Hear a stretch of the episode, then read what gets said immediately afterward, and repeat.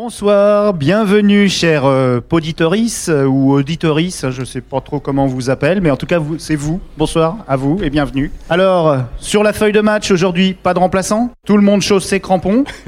Soyez sympa, rejouer est le podcast qui reparle des matchs mythiques pour certains et Oni par d'autres. Euh, ce ne sont pas des nostalgiques revanchards et aigris, non, non, non. C'est des vrais esthètes du football. Ils sauront vous faire sentir euh, toute la dramaturgie d'une euh, remontada, vous faire revibrer pour nos idoles des stades, savourer le kink d'une victoire éclatante ou répandre du sel sur les plaies d'une défaite.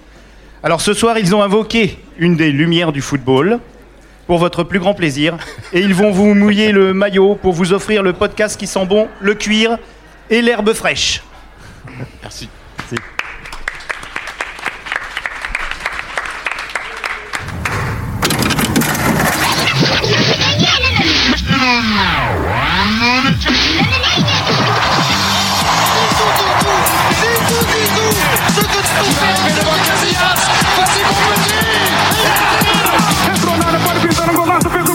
Zico, Zico est parti, il y a un trou énorme Et but de Zico Il n'y a pas de vent, il fait frais, mais c'est une température idéale pour jouer au football. Eh ben, tous les dimanches, il y a 22 corneaux qui font ce qu'ils appellent du football. Oui, mon gars, du football, là, ce qui s'y passe sur ton herbe. Bonjour à tous et bienvenue sur le dixième épisode de Soyez sympa, rejouer. Bonjour Yann. déjà dixième épisode. Nous sommes aujourd'hui en direct et en public depuis le Paris Podcast Festival à la Gaieté Lyrique. Pour cet événement grand public, on s'est dit qu'on allait rejouer le match qui a changé à tout jamais le visage du football français. C'est évidemment la finale de la Coupe du Monde 1998 entre la France et le Brésil. Avant de vous détailler le programme de cet épisode, soyez sympa rejouer. Petit tour de table autour de moi, quatre chroniqueurs pour refaire le match. Il est le couteau suisse du monde du podcast avec son timbre de voix. Il avait le choix entre doubler Sylvester Stallone au cinéma et faire des podcasts. On est heureux qu'il ait choisi de créer le studio Bababam. Bonsoir Pierre Orlac. Bonsoir. Il est le numéro 10 de Genside, roi de la morning routine. Sa chambre d'adolescent était couverte de posters de Philippe Mexès et il revient tout droit de New York City. Bonsoir Yannick Mercier. Mais bonsoir, mais t'es super bien informé, c'est ultra flippant ça. En même temps, il suffit de te suivre pour- sur Instagram. Très bonne idée, suivez-moi sur Instagram, très belle publicité, merci. Ex-pensionnaire de la Data Room sur Canal, il préfère désormais le banc de touche au canapé. Il a grandi devant les exploits de David Gemali et Jérôme Bonicel à l'escure. Bonsoir Florent Tognuti. Bonsoir. Ancien milieu de terrain du PSG, de Lyon ou encore de l'AC Milan et international aux 18 sélections, il a côtoyé Sonny Anderson, Paoletta, Andrei Shevchenko, Pippo Inzaghi, mais surtout le plus grand renard des surfaces, celui qui ne ratait jamais sa cible, Silvio Berlusconi. Bonsoir Vicage Dorasso. Bonsoir. Et le host ce soir, le Thomas Price du podcast, Oh. avec sa casquette. Alors c'est pas très. J'aurais dit Lev Yashin plutôt. C'est vrai que la casquette peut nous ramener un peu plus loin. Euh, Johan Crochet, blog- blogueur, journaliste, puis podcasteur vedette avec deux podcasts Calcio et PP et Le Saviez Foot. On y va On y va. Alors messieurs, aujourd'hui, événement spécial, on fait une petite précision, on fait pas le format de d'habitude pour ceux qui en ont euh, la coutume. Euh, on va pas revivre entièrement le match, on a 1h15 devant nous, donc on va faire plusieurs points de débat sur cette finale de la Coupe du Monde, avec évidemment des choses qui se sont passées sur le terrain et des choses un petit peu en dehors. Alors messieurs, premier point de débat qu'on va euh, évoquer ensemble. On va d'abord commencer par les compositions d'équipe, évidemment. Je vous fais rapidement une petite, euh, un petit retour en arrière. L'équipe de France était composée de Fabien Barthez, Lilian Thuram, Franck Leboeuf, Marcel Desailly, Vicente Lizarazu en défense, Carambeu, Deschamps Petit au milieu de terrain, Djorkaeff Zidane derrière l'attaquant, Guy Varche. Du côté du Brésil, C'est un avait- attaquant, Guy Varche c'est un attaquant, Ah, pardon, on reviendra un peu plus tard. Tafarel, Cafu Aldair, Junior Baiano, Roberto Carlos, Dunga, César Sampaio, Leonardo, Rivaldo, Bebeto, Ronaldo, autrement dit la, la Dream Team du Brésil de ces années-là. Alors on commence, tu as évoqué Stéphane Guivarch, tu as commencé à le chambrer. Non, mais je le, je le chambre pas, je donne des. Était-il un attaquant? Pourquoi tu dis ça déjà? Parce qu'il a pas marqué de but pendant cette Coupe du Monde Et qu'il ça- a vendangé grave au début du match, c'est tout. Et qu'il vend des piscines. Et qui vend des piscines, Voilà, très bien. Tout simplement. C'est c'est au moment, au début de la Coupe du Monde, c'est le joueur français en activité Oui. qui a marqué le plus de buts sur les deux saisons Ouais, c'est précédentes. le meilleur buteur de, de Non, D1 à l'époque, non, mais je sais. Mais C'est- c'est- C'était un, pour le coup, c'est- il avait le profil d'un vrai buteur et d'un ava- d'un avant-centre euh, type euh, chasseur de but. Après, l'équipe n'a pas été faite pour qu'il puisse briller.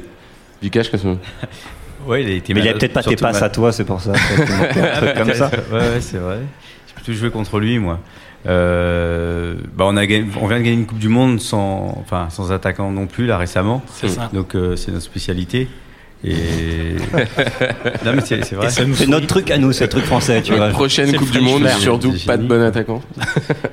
Alors, on parle aussi du trio défensif de l'équipe de France au milieu. Flo, euh, bon, c'était un milieu pour euh, contrer les, pour- les attaquants adverses Oui, plutôt voilà, que construire le jeu, on va dire ça comme ça. Bah c'est de toute façon ce match euh, pour l'avoir revu en préparant en préparant l'émission, ça m'a rappelé parce qu'on l'a aussi fait dans un autre épisode le France Brésil de 2006 où là bon c'était juste euh, Makelele et Vieira qui était euh, qui était titulaire mais ça rappelle un peu ça, c'était vraiment le- la même idée, c'était vraiment de bloquer le les attaquants brésiliens et c'est vrai que les attaquants brésiliens sur ce match de 98 comme sur le match de 2006, tu leur laisses quand même très peu de situations.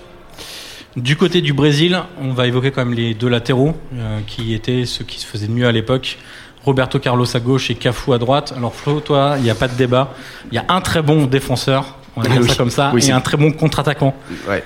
Bah je suis plus Cafou que Roberto Carlos. on est oui, tous euh. un peu plus cafou que Roberto Carlos. Bah, Roberto si- Carlos avait le, le il a côté pas mangé, il a pas en fait. mangé toute sa carrière sur ses grosses frappes, ce gars-là, en vrai. Non, parce qu'il C'est était quand même quand dans même une un équipe, euh, c'était comme En- un gros club, niveau. en il, club, a été, ouais, il a été au Real Madrid, c'est juste. oui, mais il, Ouais, il mais- perd jamais sa place. euh, il, a, il a une carrière. Là, je quoi, pose la question. Je pose la question. Tu es fan de Roberto Carlos, non, je suis bien. pas fan de Roberto Carlos. mais Après, ça avait l'air d'être un bon politicien aussi euh, pour un club pour garder sa place, vu ce qui s'est passé, ce qu'il a raconté. Non, ce qu'il a raconté en interview il y a pas longtemps sur Il a dit quoi? sur la période des Galactiques au Real Madrid, où euh, où il disait que euh, bah, dès qu'un entraîneur voulait un petit peu changer les choses et leur, leur- notamment leur imposer des entraînements le matin. Euh, ils Quelle en sorte idée. que l'entraîneur ne reste pas ne reste pas bien longtemps quoi. Voilà. Bah, Roberto Carlos, c'est un peu la, la mode, c'est le début un peu des, euh, des latéraux modernes, entre guillemets, c'est plus des, des contre-attaquants ou des attaquants plutôt que des défenseurs, alors que Cafu, lui, à l'inverse, savait faire les deux. Peut-être que la rigueur du championnat italien dans lequel il évolue à ce moment-là a aussi aidé à faire de lui un, un vrai bon défenseur avant d'être aussi un bon technicien, contrairement à, à Roberto il, Carlos. il est beaucoup plus complet, surtout Cafou. C'est- Cette rigueur, t'as joué en championnat italien tu, Oui. tu confirmes sur ce côté rigueur tactique et tout ça J'ai surtout joué avec Cafou, quoi, en fait. Ouais. Donc tu peux en parler. Tu peux préparer tes fiches. Je vais pas dire. prépare, prépare tes fiches. Non, mais j'ai même fait un barbecue chez lui, pour vous dire. C'était bon Ouais, c'était Qu'est-ce pas que vous mal. avez mangé J'ai j'ai été invité chez lui. euh, Je vous raconte le barbecue ou Ouais, ouais, vas-y, vas-y, Non, vas-y. je peux faire les Comme deux. tu veux, tu peux faire les deux. Non, non, mais c'est- c'était marrant parce que avec euh, le Milan, euh, euh, Marcos Cafu, euh, il, il attaquait, il, ah, il était plus vieux, donc il Ouais. défendait, moins- il Ouais. faisait moins le retour qu'avant. Et Ancelotti gueulait sur le banc de touche et lui, il rigolait, il était mort de rire. C'était- Tu peux toujours c'était parler. marrant, mais il, il avait la santé. C'était le, c'était le mec qui avait le, au niveau cardiaque euh, le, la VO2 max la plus forte. Avec, Même à son âge encore. Ouais, ouais, carrément. Ouais. Nous, il y a un exercice qu'on faisait deux fois. Et euh, lui, il faisait trois fois, mais mieux que les deux premières fois. Ouais, T'imagines Alors son Là, surnom. Johan, il est essoufflé. Rien que- Ouais, exactement. C'est- quatre, quatre- quatre coupes du monde, deux fois champion du Ouais. monde quand même. Et il fait trois finales de. Il fait, c'est pas lui qui fait trois finales de suite Bah, De si. Coupe du Monde, il fait Ouais, si, 94, comme 98, trois 2002, Il exactement. Tout incroyable. Et son surnom en Italie, c'est Pendolino. Pendolino, qui est le train à grande vitesse Le en TGV Italie. italien. Voilà, le TGV en, en italien. C'est une Euh, bien belle anecdote. N'est-ce pas Je suis bilingue, je peux faire tout ce que, Ouais, tout je ce que vois, tu veux sur l'italien. Mais attends, Euh, mais genre, juste d'un point de vue genre tactique, toi, quand t'avais ce genre de défenseur finalement bah, devant toi presque, euh, quand tu jouais avec eux, Ouais. ça t'aidait vachement dans ton orientation du jeu, ou justement ça te faisait chier parce que tu devais aussi parfois peut-être combler Non, ou. non, Parce que ce qui, était, ce qui est bien avec euh, Cafu, Maldini, ou- c'est des mecs qui prennent le couloir. Et puis toi, en tant que milieu de terrain, qui est pas un mec qui va, comment dire, euh, pistonner, mais plutôt être meneur de jeu, un peu à la Lemar aujourd'hui, mais il le fait très mal. Mais euh, Cadeau, mais- Thomas. Mais, mais c'est cadeau. mais il, il distribue encore, Vikash, il est là, il distribue. Non, mais il nous écoute évidemment pas. mais On fera en sorte qu'ils reçoivent ce, le- que- le ce qui était bien, c'est qu'après, toi, tu dois décider de lui donner la balle ou pas. Donc, tu vois, alors, la première fois, tu lui donnes pas, il dit rien. La deuxième fois, tu vois, faut être, faut être culotté quand même de le faire trois fois de suite. À, à Bah, si tu veux être invité au barbecue après, il faut quand même lui donner de temps en temps. quoi. Et on va faire un petit focus sur Denilson, que tu as bien connu à Bordeaux, Florent, Oui. qui Ouais, rentre en deuxième T'as mi-temps. joué avec Denilson Non, non. malheureusement non. euh, qui était à un moment donné le joueur le plus cher de l'histoire. Oui, oui c'est vrai. Quand il est transféré au Betis. 97, je crois. Bah, l'année, l'année d'avant, je crois. Exactement. Qu'est-ce que tu retiens de son passage à, à Bordeaux, de Denilson eh, Beaucoup de regrets sur le fait qu'il soit pas resté. Ouais. parce qu'il fait une saison à cette époque, donc c'est 2005-2006, c'est la première saison de Ricardo. Et, euh, et, ce qui était. Alors, quand il arrive, on, enfin, on est tous très contents. Tu as des Nilsson qui débarquent dans ton club, tu es, content forcément. J'ai un, un ami qui était allé voir le premier entraînement et il avait été enfin, hallucinant à faire le show à l'entraînement. Les supporters étaient ravis. Et après, sur le terrain, euh, bah, en plus, dans un système. Dans le système de Ricardo, quoi, c'est pas forcément le truc le plus euh, expansif et le plus fun à, à jouer. Et euh, mais tu sentais qu'il retrouvait le rythme au fur et à mesure de la saison et il finit, il finit la saison en faisant un match, euh, je crois que c'est contre Le Mans, euh, l'avant-dernier ou le dernier match à domicile de la saison, où il fait par contre, euh, là tu retrouvais le Denilson que tu connaissais quand il arrive en, en France, quoi, ah, en Espagne, pardon. Et euh, il, il, fait notamment un geste technique où il, la balle est au sol et puis il la lève lui-même. Il fait un coup du sombrero en fait sur un défenseur qui venait dans son dos. Et bref, il fait un match exceptionnel et malheureusement, ça a été son dernier match à Bordeaux puisqu'il est parti, euh, il est parti l'été suivant. C'est ça qu'on retient en fait de ce joueur, c'est ses gestes techniques, principalement ouais. ses passements de jambes, passements de jambes notamment ouais, en finale de la Coupe ouais. du Monde. Quand il frappe sur la barre en deuxième mi-temps, euh, il a fait quand même quelques, gestes techniques, quelques exploits, euh, exploits comme ça. Pour rentrer un peu dans le match, euh, on va parler de l'affaire Ronaldo, parce que si on parle de la finale 98 sans parler de Ronaldo, c'est un peu compliqué pour comprendre aussi peut-être pourquoi Ronaldo passe à côté de, sa rencontre. Alors la première feuille de match qui est distribuée beaucoup plus tôt que maintenant à l'époque, vers 17h, euh, donne Edmundo titulaire à la place de Ronaldo. Donc les gens commencent à se renseigner un petit peu, etc. Et Ronaldo est finalement titularisé et joue ce match, joue la finale. On sent qu'il est à côté, qu'il n'a pas beaucoup d'énergie. On sait que c'est un mec qui est hyper explosif, qui a une pointe de vitesse incroyable, qui récupère tous les ballons pour les transformer en or, pour faire simple. Et en fait, on se dit, il n'est pas dans son match, il s'est passé quelque chose. Et on apprendra, alors, après le match et bien après, en consultant des médecins italiens, des médecins de la sélection brésilienne. Il y a eu beaucoup de rumeurs aussi à l'époque, de dopage notamment et, de blessures. Euh, en fait, ce qui s'est passé, selon les dires des gens qui l'ont connu, c'est qu'il fait un malaise la veille au soir euh, à l'hôtel, enfin au centre d'entraînement du, Brésil, et il est dans la chambre de Roberto Carlos. Et Roberto Carlos voit Ronaldo s'évanouir sur son lit. Alors le médecin, euh, un médecin italien qui collaborait avec l'Inter, dit à l'époque qu'il s'est mis dans une mauvaise position au niveau du cou, que le sang ne passe plus. Et que, Mais il faisait coup, quoi ces gars-là Non, il regardait, il regardait un Grand Prix de Formule 1, figure-toi, la veille au soir. Euh, J'ai des doutes. Donc Roberto Carlos commence à parler, va chercher en urgence les médecins, etc. Il parle de crise d'épilepsie. Et donc on lui donne un traitement, il va à l'hôpital, on lui donne un traitement contre les crises d'épilepsie. Sauf que le fameux médecin qui a collaboré, euh, célèbre cardiologue italien qui a collaboré avec l'Inter, précise que euh, en fait, c'était pas du tout une crise d'épilepsie et les, mé les médicaments qu'on lui a donnés pouvaient avoir des effets cardiaques sur le joueur. Donc ça a en fait empiré sa situation plutôt que de la de de, de l'améliorer. C'est un épisode de Docteur House. Il a, voilà, il a suivi une batterie de tests neurologiques et cardiaques. Les tests visiblement n'étaient pas si bons. Et en fait, ce que racontent notamment Carambeu et Roberto Carlos, c'est qu'il a insisté lui-même pour jouer. C'est pour ça qu'il y a eu ce changement sur la feuille de match. Edmundo était prévu parce que, évidemment, le sélectionneur qui était Zagallo, je crois, si ouais, je ne dis pas de bêtises, à l'époque voit que son attaquant n'est pas en état de jouer, ou en tout cas pas en, à 100%. C'est tout le temps Zagallo. Oui. Ouais, c'est ça. C'est un peu facile comme repère. Il était joueur, puis après sélectionneur. Donc, la bonne réponse on peut le caser dans, toute, euh, dans toutes les, les Coupes du Monde. Et euh, au final, euh, bah, euh, Christian Carambeu disait, alors lui, il était coéquipier de Roberto Carlos au Real, et c'est lui qui explique que Ronaldo, peut-être, il y a eu cette rumeur-là, poussé par Nike à l'époque, qui était son équipementier. Et en gros, une finale de Coupe du Monde à l'époque, c'est une vitrine, bah, même encore aujourd'hui. Hein, Sachant qu'en face, t'as euh, Zidane avec Adidas. Avec Adidas, ouais. c'est une vitrine monstrueuse. On se souvient tous des pubs Nike, euh, Joga Bonito, ouais. du Brésil. Il capitalisait vachement sur cette équipe qui était le grand favori de. Et il avait peut-être aussi envie de la jouer la finale. Et peut-être que Guy il a fait une crise d'épilepsie aussi avant. On sait pas. Hein. Bah si. Ouais, ah, si. C'est un, un, peu méchant. Posons-nous les bonnes questions. Mais en gros, euh, Ronaldo, voilà, c'est le, le l'icône de cette Coupe du Monde. Et au final, ce qu'on retient de lui, c'est même pas les buts qu'il a pu marquer lors de cette Coupe du Monde, c'est même pas tout son travail ouais, qu'il a pu faire. C'est cette, cette anecdote. C'est cette anecdote-là. Après, il s'est rattrapé en 2002 aussi. Ouais. Alors, moi, il y, y, a aussi le, le, moment où Barthez du rentre dedans. Ouais. ouais. Moi, je retiens ça, comme quand je pense à Ronaldo. Euh, C'est un, un ballon qui met au fond normalement. Ouais. Et là, il n'est pas marqué. Peut-être pas va- le- il va le chercher, l'explosivité. des deux points Ouais, comme ça, il, il lui- le rentre il- dedans. il lui met mal. et, Barthez enfin, lui met un gros stop. hein. Aujourd'hui, il y a penalty. Hein. Peut-être une image comme ça. Je sais pas. Mais d'ailleurs, en revoyant le match, il y a beaucoup de situations où maintenant on se dit bon, s'il y Ça a aurait le été VAR, coupé par la VAR. Euh, c'est- il y a beaucoup de situations Et, qui euh, sont très et limites. Barthez aussi bloque une frappe genre à, où il est à peine à Oui. 5 Ouais. mètres, il la bloque. Et ça, c'est des images fortes de cette Coupe du Monde là, de la vraiment de la mise, euh, où tu vois Barthez vraiment dès le début bah, écoute, il y a pas moyen, genre euh, épilepsie ou pas, pour citer un grand philosophe, je m'en bats les couilles. C'était simple. Claude. ça. Claude. qu'on salue. Euh, pour revenir sur le Brésil aussi, ce qu'on note, et ça on, en avait déjà parlé pour le match de 2006, le quart de finale, c'est cette faculté à ne pas être concentré sur les coups de pied arrêtés.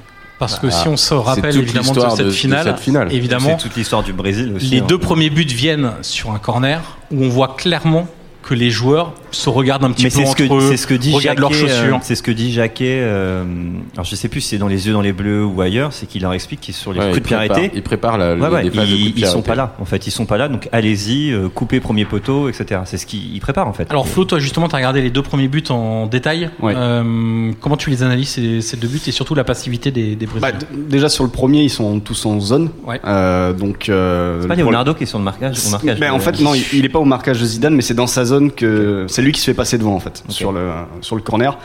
Après, le problème de- du marquage en zone totale, euh, c'est que si t'as un bon tireur et des mecs bons, ça reste quand même compliqué euh, compliqué d'arrêter. Euh, Il y, a, il y a notamment Arsenal avec Wenger, ils étaient habitués de la zone, ils prenaient beaucoup de buts sur coup de pied arrêté parce que bah, ils avaient des joueurs euh, en face qui étaient euh, qui étaient meilleurs qu'eux, notamment dans les duels aériens. Enfin, c'était l'époque où Arsenal En c'était pas. zone, t'es arrêté, les autres arrivent dans Voilà, Ouais, c'est ça. exactement. Donc si tu prends les, si, si tu, tu te t'intercales, t'arrives, euh, tu peux pas lutter. Exactement, quoi, ouais. A priori. C'est ça. Et, et le deuxième, euh, il change un peu. Il passe en mixte, où t'as toujours une ligne de mecs en zone, et t'as trois quatre gars qui sont en individuel, justement pour bloquer les courses et les empêcher. Sauf que le problème du, du deuxième but, c'est là où ils ont peut-être pas de chance aussi, c'est que Dunga, qui est au marquage de Zidane, bah, glisse euh, au tout départ de l'action, et du coup Zidane va mettre son coup de tête. euh, Et ça passe entre, les jambes de Roberto Carlos. Ouais, c'est ça. un espèce de Mais en, les genoux en en, 2006, X. carrément, il faisait ses- son lacet. Oui, Ouais, il lacet. refaisait son lacet. Bah, on en parlait dans un autre podcast où tu vois le mec, genre il fait ses lacets. On l'avait fait lors de la finale euh, de Ligue des Champions Liverpool-Milan AC. Pareil, t'as Kaka aussi. Et t'as. Kaka sur un coup franc qui refait ses, ses lacets de la même façon et le coup franc est joué vite. Et Il y a but quelques Liverpool marque Ouais, sur une frappe de, de de, de mémoire. Euh, on va se refaire le, le troisième but rapidement aussi de, de l'équipe de France. Bon là c'est un contre euh, classique du coup euh, Flo. euh, Très le- classique. ouais, suite Ouais. à un coup de pied arrêté. Je crois que c'est ouais, suite à un coup de pied arrêté hein. brésilien, Dugarry qui remonte et qui a le, le bon timing pour, euh, pour donner la, la, la passe à Petit. Et, euh, et derrière, ouais, bon, bah, Petit qui termine, euh, qui termine tranquillement, on va dire. T'as bien.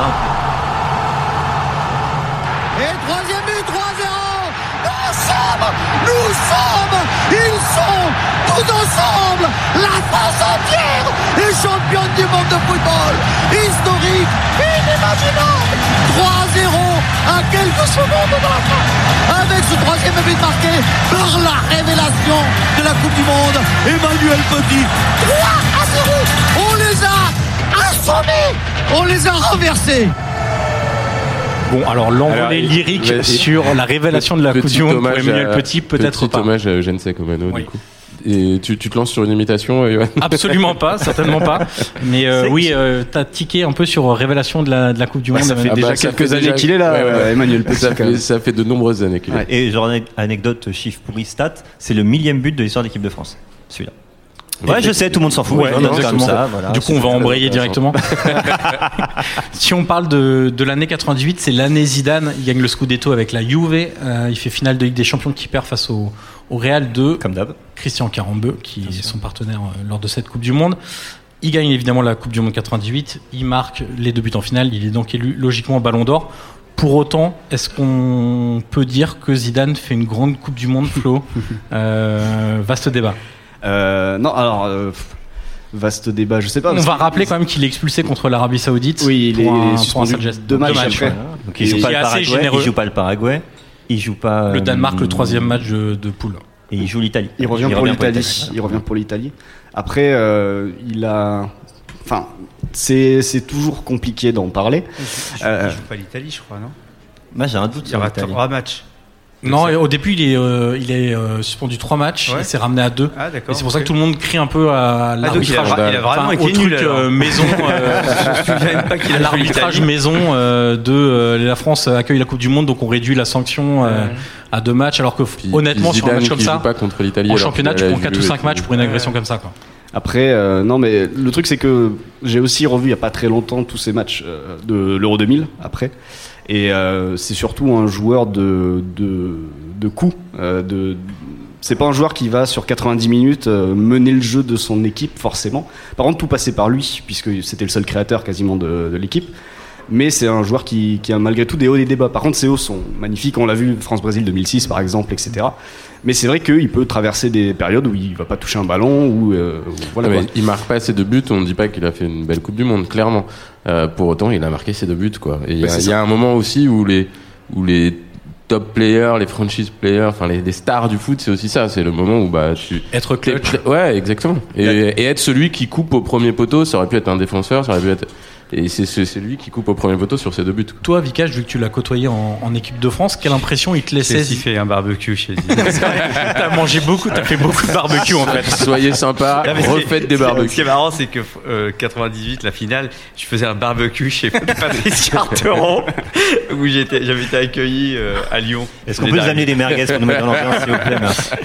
Qu'est-ce que tu retiens du coup de, de, de Zidane Euh, Est-ce que c'est l'émerveillement au départ quand tu le vois de près pour la première fois Est-ce qu'il y a un côté fanboy?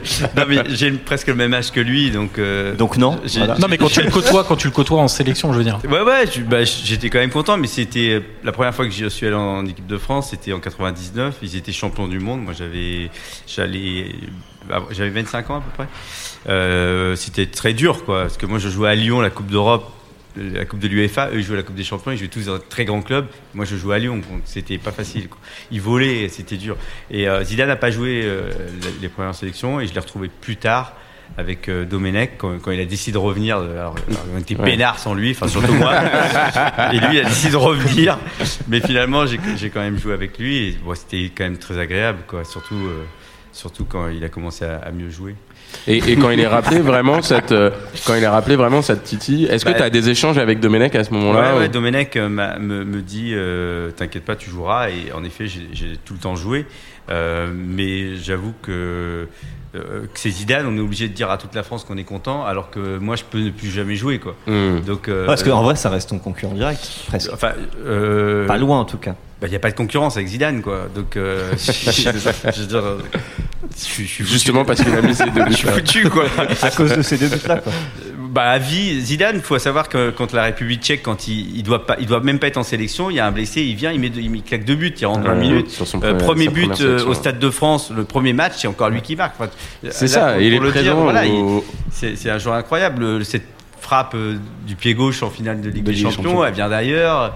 Voilà. Alors, à quel moment il est très très fort Toi, je te rappelle que euh, t'as marqué aussi une frappe incroyable. au Voilà. de Coupe de France. Mais bon, moi, malheureusement, Voilà. c'était- Ah bah oui, bah oui. c'était bah au- dans le même stade, Ouais, peut-être le même but, mais. Mais bon, c'était sur France Télé. Pour ceux qui ont l'habitude de Soyez sympa rejouer, vous savez qu'on fait des quiz lors de chaque épisode. Il y a des gens qui viennent seulement pour ça, pour gratter des maillots, entre autres. On les voit, on les reconnaît. Euh, alors, avant de faire le premier quiz, on va faire euh, intervenir Bruno, qui nous fournit les beaux maillots qu'on fait gagner à chaque fois. Bruno, qui a un site qui s'appelle Les Voyages en Ballon, et il va nous expliquer pourquoi euh, le maillot de l'équipe de France 98 et en quoi il est extraordinaire et culte. Alors, pourquoi on a gagné en 98 bah, Tout simplement parce que le maillot, le maillot de 98 euh, reprend les, les grands codes de 84, avec cette fameuse bande rouge qui se promène en plein milieu. Et voilà. Alors ça marchait qu'une fois. On a, on a retenté le coup quelques années plus tard, mais sans succès. Euh, donc Bruno, on va faire gagner du coup un maillot 98 et la une de l'équipe. Du- Est-ce que c'est la une de l'époque? C'est la une de l'époque. Ou est-ce que c'est t'as racheté celle qui est ressortie il n'y a pas très longtemps? C'est la une de l'époque. Ah, il titille, hein, Yannick. hein. euh... Paganelli, attention Euh, Yannick, quel était le titre de cette une? Ah, mais moi je joue, mais c'est trop facile. Oui. Quel Bah, était le pour l'éternité? Exactement, pour l'éternité. J'ai gagné le maillot et la une? Non, absolument pas. Toi, Ok, t'as pas le droit de d'accord, gagner. Parmi le public de la Gaieté Lyrique, qui a cette une aujourd'hui, quelque part, dans un carton, dans un tiroir, dans. Eh, mais euh, près- ouais, quand pas, même. grand- 10%, pas tant de 15%. personnes que ça. Alors déjà, Ah, il y a tous beaucoup ceux de qui ont levé la main, du coup, vous êtes éliminés pour gagner la une. On va faire gagner, gagner quelqu'un qui ne l'a pas. Alors, on va faire un premier quiz sur les Brésiliens du championnat de France. Euh, il va falloir citer les 15 joueurs brésiliens ayant disputé le plus de matchs en Ligue 1 ou en Première Division. On peut jouer nous ou pas? Vous pouvez jouer et tu vas faire participer aussi un petit peu le public. d'accord. Moi, tu vas être parce que je entre vais la nul, table. Vas-y. Thiago. Silva. Thiago Silva dans le top 15, c'est bon. Ah, bien sûr. 192 matchs avec le match d'hier soir. Oh, Ricardo. t'es même euh, dire ça. Ricardo, non. Ah. Est-ce qu'il y a Rai. des gens J'ai entendu Eh, un Hilton, dans la salle. je, vais demander dans le public Ouais, quand même. va demander Yannick dans le Il public. Est-ce qu'il y a des gens qui veulent lever la main Bonjour, comment tu t'appelles? Guillaume. En plus fort. Ta gueule. Maxwell? Maxwell, ce n'est pas bon. Ah, ça fait plaisir. non, toi t'es trop fort. Comment tu t'appelles? Damien. On s'en fout. Tant mieux. Sonny Anderson. Sonny Anderson et euh, c'est bon. Et 220 matchs. Tu peux continuer alors. Euh, ta, ta, ta, Moser? Non, pas bon. Vikash, est-ce que t'en as un? Rai? Rai, Rai, Rai, Rai, Rai. Il est dans le top 20, mais il n'est pas dans le top 15. Ah merde. Pierre? Euh, Leonardo. Leonardo. Non, ah non, il est- Leonardo, il est pas Leonardo. resté longtemps. Juninho. Il n'est pas resté assez longtemps. Edmilson. Juninho, qui a dit Juninho C'est moi. Juninho. Juninho, c'est bon, Vikash. Flo, est-ce que t'en as un Non, il y a, y a, il y a Attends, attends, j'en ai ai un qui a l'air des- qui T'allais dire quoi J'allais dire Juninho. Bah, Quel on- mytho. On, a entendu un. Vas-y, Yannick. Attends, j'en ai trouvé un bon là. Et Edmilson, non. Chris Ouais. Chris, c'est bon. 225 matchs, tous avec l'Olympique lyonnais. Attends, il y a Bruno qui veut gagner son propre maillot. Cassapa y est, non Alors du coup. Kassapa Edmilson. n'y est pas. Edmilson. Edmilson, l'ai c'est pas bon. Euh, Bastos. Pas de maillot, Bruno, désolé. Bastos, Michel Bastos, 196 matchs, c'est bon. Attends, il en reste combien? Parce que j'ai mal aux jambes, la force de bouger. Il y en a que 4 pour l'instant, qui- Ok. 5 qui ont été trouvés. Attends, on en a un là. Marquinhos. Marquinhos, 15e, c'est tout juste bon, 168 matchs. Wow. Ketchup. Euh, non. Attends, je vais interroger notre, Va- euh, notre Valdo. best. Celui Valdo, qui a non. toujours toutes les bonnes réponses. Vas-y. Euh, J'ai dit Hilton tout à l'heure. Oui, voilà. Ouais, Hilton, c'est bon. Tu vois, je savais que j'avais visé juste. T'en as un autre, mais tu as déjà participé, Bruno. Mais vas-y. Paolo César. Paolo César, c'est pas bon. Tu es éliminé. Alors, jamais. interroger Flo. Flo, il y en a un. euh, Un Bordelais. a Je suis, sûr, marqué. qu'il- je suis sûr qu'il y a un Bordelais. oui. Et bien sûr qu'il y a un Bordelais. Bah oui. Mais il me revient pas là comme ça. C'est un peu Ah, triste. Wendell Non, Non, Wendell, pas non. Attends, j'en ai un dernier. Je tente Néné. ah, il a pas joué. Néné, non, il est dans le top euh, 25, dans ceux qui ont plus de 140 matchs, mais c'est pas bon. Il y a deux Bordelais dans le. Euh, Adair Enrique Enrique, non, il n'est pas dedans. Non, Bruno, ça sert plus à rien de participer. Non. Fernando. Bruno, tu sors. Attends, attends, Ilan, attends, attends, j'ai il y a trouvé. eu un très bon Ilan dans le public. Ilan, bravo. Ilan, c'est bon. Allez, je vais vous donner deux trois indices. Un joueur qui a joué seulement à l'AS Nancy Lorraine. Oh la vache. Non. C'est pas un indice, ça. C'est une.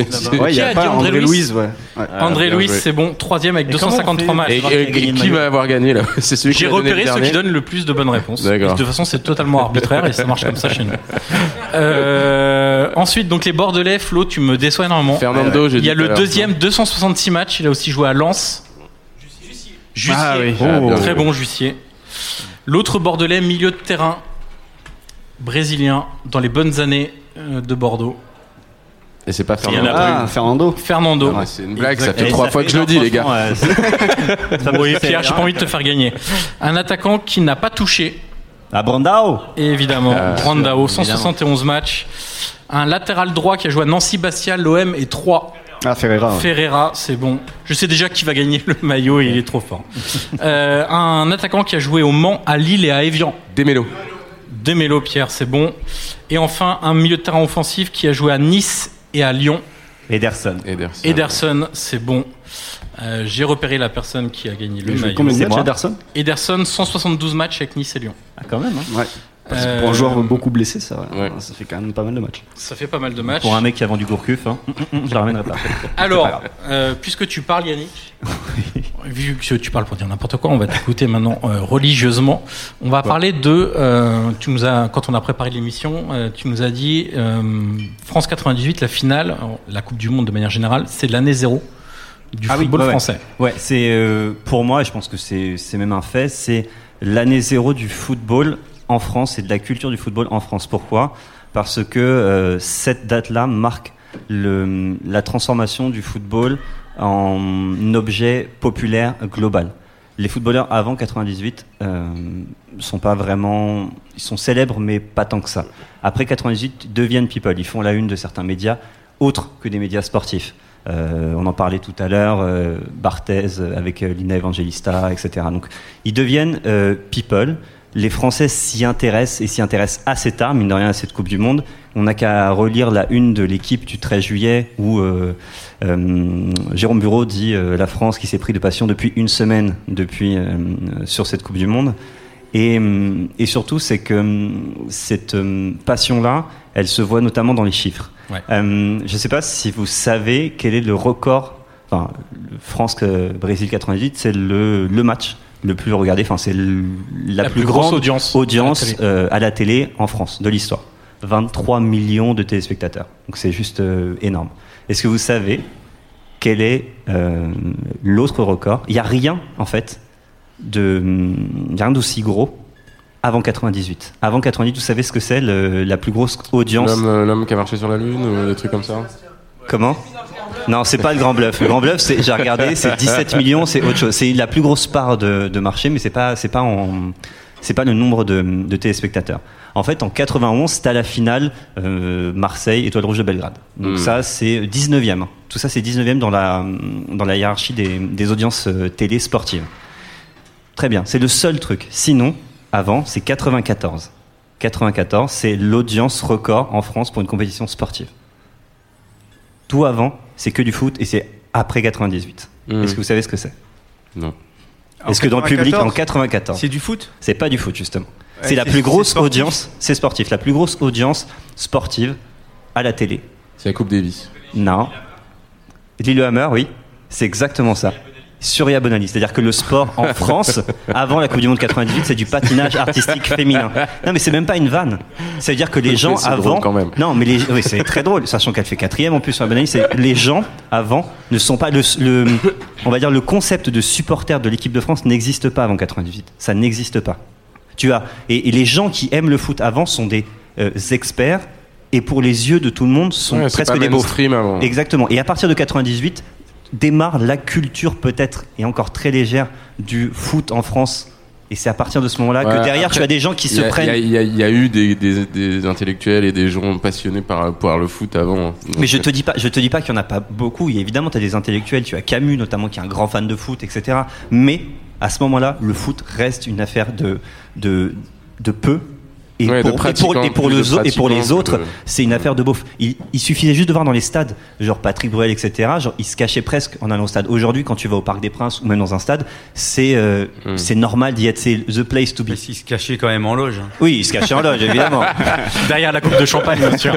Mais tu vois ce que je veux dire, c'est qu'avant, il y avait très peu de gens qui, qui exprimaient leur amour Ouais, du football. ca- même on cachait l'équipe sous euh, Libé. Ouais, enfin, moi. Libé, euh, d'autres Figaro, mais. Voilà.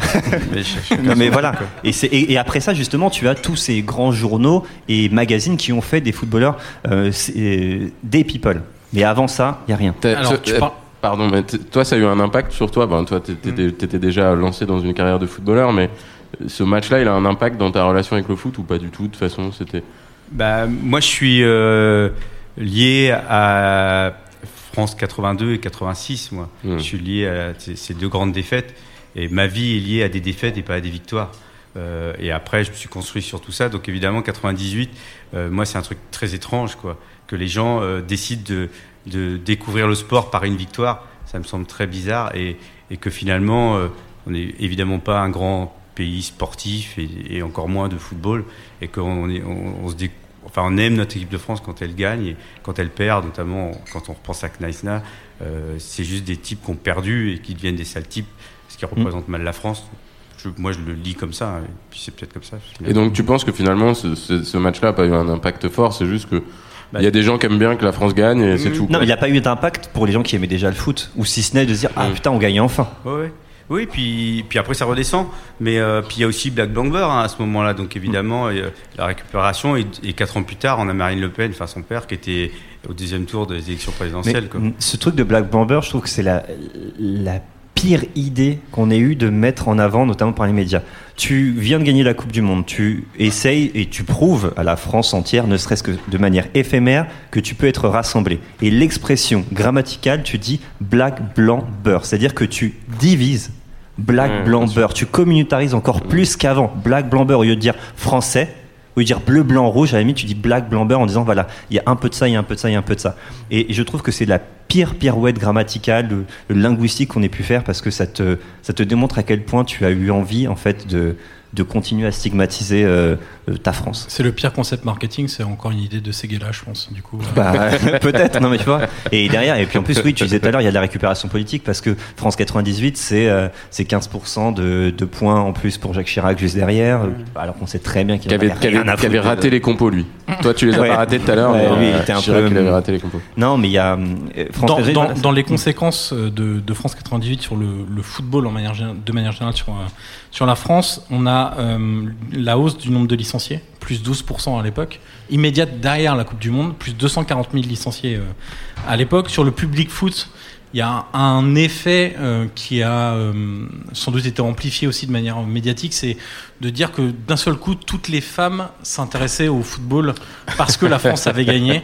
Mais rien Et- que le traitement des Voilà. femmes à ce moment-là, il, il est choquant. J'ai revu des, des documentaires, j'ai relu des bouquins en préparant, ça nous arrive de préparer, et ce qu'on fait dire aux femmes à ce moment-là, dans les micro-trottoirs pourris là, qui servent à rien, c'est euh, ah oui, elles découvrent le foot. Non mais exactement. Et elles sont là. Pourquoi vous aimez le foot? Je leur pose une question, somme toute légitime, si elles sont fans de foot, mais ça prouve que c'est bien l'an zéro du foot. Elles disent ah machin, c'est cool, on gagne, ils sont beaux gosses. Tu, comment Genre c'est quoi ce traitement ultra misogyne en plus? Mais à l'époque ça passe, on s'en fout. C'est 98, c'était F1, ça passe, c'est pas grave. Il y a beaucoup de choses qui passaient. euh. Non, mais À voilà. Et, tu vois, c'est affreux. Ça prouve vraiment que le football avant était vraiment une question d'experts, d'happy few. Et qu'à ce moment-là, tout bascule. Mais Et, et comme tout devient tout accessible, bah, Il y les a gens. une euh, opposition entre les mecs qui suivaient le foot avant. bah, bien et, sûr. Bah, euh, D'où l'expression, la fameuse expression, genre, euh, quand t'aimes le foot, qu'on te, te dise footix, c'est c'est le pire truc. Et footix, c'est la mascotte de la Coupe du Monde. Mais messieurs, avant de continuer, nous arrivons à la mi-temps de notre épisode. C'est donc le moment de laisser place à notre partenaire. On se retrouve juste après. Alors on va peut-être faire intervenir à propos de, de- des, supporters et de cette génération Footix. On a un membre des Irrésistibles Français, le fameux groupe qui compte déjà plusieurs centaines de membres et qui suit l'équipe de France partout dans le monde et, en France évidemment, qui s'appelle Kinwai You, si je le prononce bien. J'espère que je le prononce bien. Euh, alors Kinwai, euh, comment tu vois euh, cette euh, montée du football côté supporter à ce moment-là? Et ensuite comment tu, tu gères cette, euh, cette idée de euh, bah, tous ceux qui ont découvert le foot en 98, c'est des footix. Moi, je, te- dis rapidement ce que j'en pense, c'est que de toute façon, on est, on est toujours le footix de quelqu'un d'autre.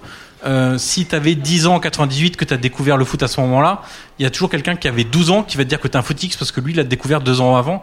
Et, et ça, tu peux le faire sur n'importe quel. Il y a des footix aujourd'hui qui ont découvert le foot en 2018. Ce que tu, tu- ce que tu disais, Vikash, c'est qu'il y a des gens qui s'intéressent au foot à, partir à partir du moment où on gagne. Et en 2018, ce sera pareil. Il y aura une nouvelle génération qui aura supporté l'équipe de France qui va s'intéresser un peu plus au, au Au- foot. euh, Au-delà de, de la chronologie, dans Footix, il y a aussi, tu, tu connais pas vraiment, tu connais en surface.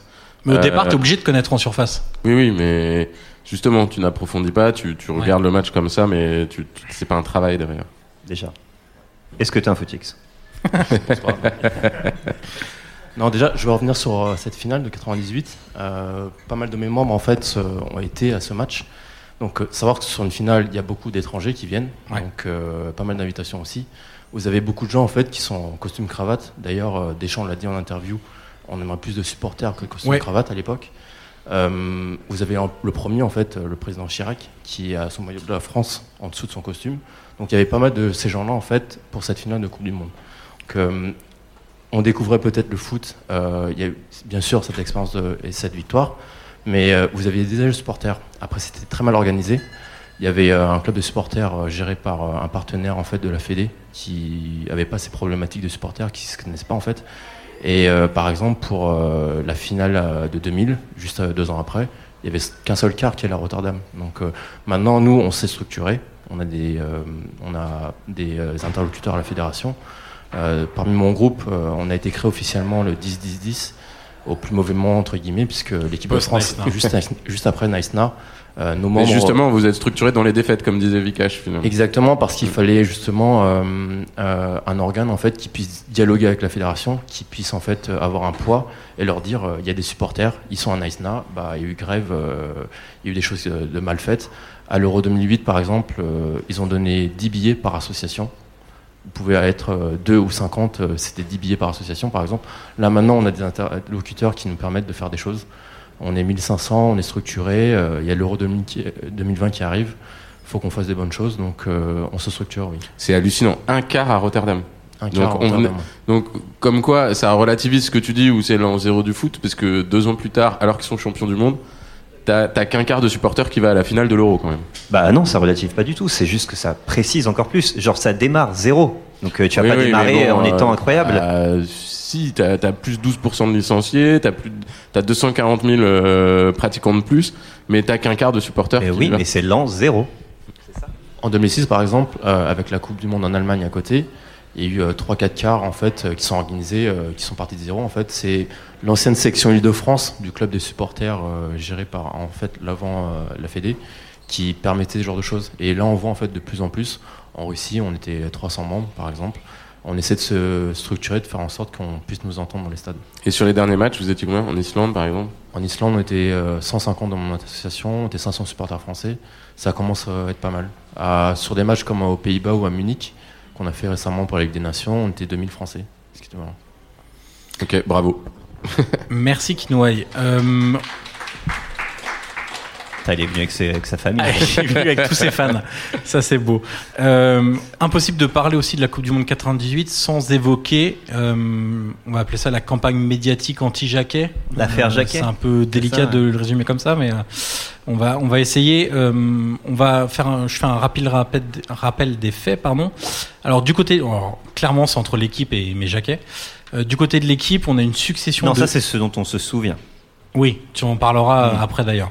On a une succession de une et d'éditos acerbes sur Jacquet euh, qui parlaient évidemment du sélectionneur et de ses choix, mais aussi des critiques et des commentaires euh, euh, très peu à même sur l'homme, tout simplement. C'est hein. d'ailleurs Mm. ça qui l'a beaucoup touché et ça qui l'a beaucoup reproché, reproché aux, aux mecs de l'équipe. Au moment de l'annonce de la liste des, des 28 joueurs qui, sont sélectionnés pour le stage d'avant Coupe du Monde, et non pas 22 comme la règle à l'époque euh, était euh, habituelle, entre guillemets, euh, la une de l'équipe le lendemain, c'est « et on joue à 13 points d'interrogation ». Parce qu'il avait osé euh, casser un peu le, le code de on sélectionne tout de suite les 22, on fait le groupe, on travaille tous ensemble, et puis au pire, s'il y a un blessé, on rappelle quelqu'un derrière lui. Il avait choisi de faire 28 joueurs, et puis dans les 28, il y aura 6 exclus à ce moment-là. Ce qui est aujourd'hui un peu la norme maintenant de beaucoup de sélections. d'ailleurs. Il a installé ça. C'est Mmh. ça. Donc comme quoi c'était peut-être pas une si mauvaise idée que ça à l'époque. On avait aussi. euh, D'ailleurs sur cette une là, genre ce qu'on oublie, c'est que c'est François, je crois, qui titre Jacquet se déballonne ce jour-là. Mais on l'a oublié. Euh, alors, on a oublié François aussi. C'est vrai qu'on On a oublié François, vrai. Dans, dans les commentaires, je vous cite euh, deux ou trois phrases. Emma Jacquet n'est décidément pas l'homme de la situation, car là où nous attendions depuis des mois un leader qui donne un vrai souffle, nous n'avons une fois encore eu droit qu'à un brave type qui émet des soupirs. On a aussi droit à Jacquet le désenchanteur. Et du côté de Jacquet, du coup, avant la Coupe du Monde, il avait expliqué Je n'ai jamais frappé personne, mais je cognerai un jour sur Gérard Jeunesse, directeur adjoint de la rédaction de l'équipe. Euh, le soir de la victoire, euh, un de ses premiers commentaires, c'est un journal qui n'avait rien compris avec des incompétents. Malheureusement, c'est le seul quotidien sportif en France. Je suis déçu et honteux pour eux. C'est la vie. Ils paieront comme tout le monde. Je n'ai que du mépris pour ces gens-là. Et en 2002, dans le monde, je ne pardonnerai jamais à ces gens infects et lâches, même si j'ai stoppé leur imbécilité. Je pense qu'il a joué, il a vraiment joué là-dessus aussi euh, pour, pour souder son groupe. Euh, il a annoncé son départ la veille du, du match. Euh, il a joué ce côté, euh, bah regardez, moi je suis un petit gars de la campagne et personne me respecte, mais on va leur faire à l'envers euh, et on va aller gagner. Je pense que ça, il, il a su se servir aussi de ça Est-ce que ça joue, euh, ce que tu dis Pierre, est-ce que ça peut souder, euh, alors là on prend le cas du sélectionneur, mais ou en tout cas quand un joueur est très critiqué, mmh.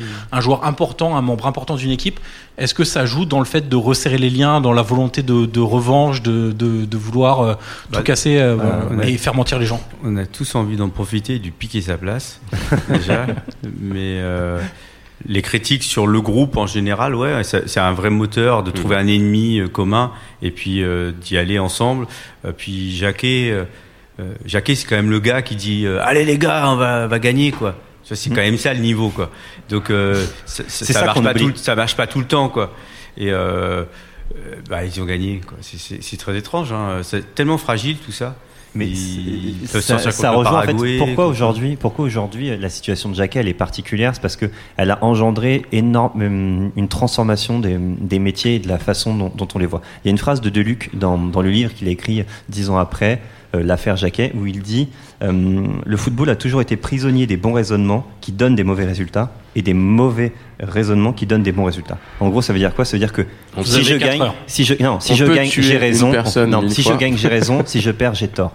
Et Jacquet, il, il, a raison parce qu'il a gagné. Selon lui. Et selon les gens qui ne connaissent peut-être pas forcément le foot, etc. Deux ans avant, Jacquet, 72% des Français n'en veulent pas. Ils veulent le dégager. Jacquet, il fait pas une campagne exceptionnelle, mais il gagne.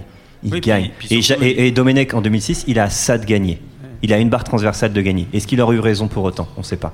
Et, mhm. ce truc-là fait que ça a transformé euh, les métiers et ça fait du tort à tout le monde, et aux sélectionneurs, et aux journalistes, et même au public, parce qu'aujourd'hui, euh, sélectionneurs et euh, de l'équipe de France et journalistes, et notamment de l'équipe à l'époque, c'était, ils étaient de connivence. Aujourd'hui, c'est presque, c'est de la méfiance, voire de la défiance. Il faut savoir que Jacquet, euh, je, je suis pas sûr que pendant 98 il soit de connivence, hein, eh parce ben, qu'il n'y a pas que Jacquet qui est qui est, qui est contre euh, l'équipe. Hein. Il y a Deschamps, il y a, il y a plusieurs écoute, joueurs. Eh ben, je vais t'expliquer pourquoi. Et ça continue après quand ils gagnent. Bien sûr. je vais t'expliquer pourquoi. Euh, c'est que, par exemple, tu parles de Deschamps, mais je veux juste revenir sur Jacquet avant. Il y a une conférence de presse, je sais plus, quelques mois avant, où euh, Duluc raconte, ouais, j'arrive 20 minutes à la bourre. Bah, la conférence de presse a été me suspendu 20 minutes parce que Jacquet a dit on doit attendre le mec de l'équipe. Parce que l'équipe était l'écho de l'équipe de France et le seul journal. Deschamps, tu reviens, hum, il, raconte une conversation personnelle qu'il a eue où il explique que euh, Duluc dit euh, ouais mais Didier était dur parce que moi ce que j'ai dit sur toi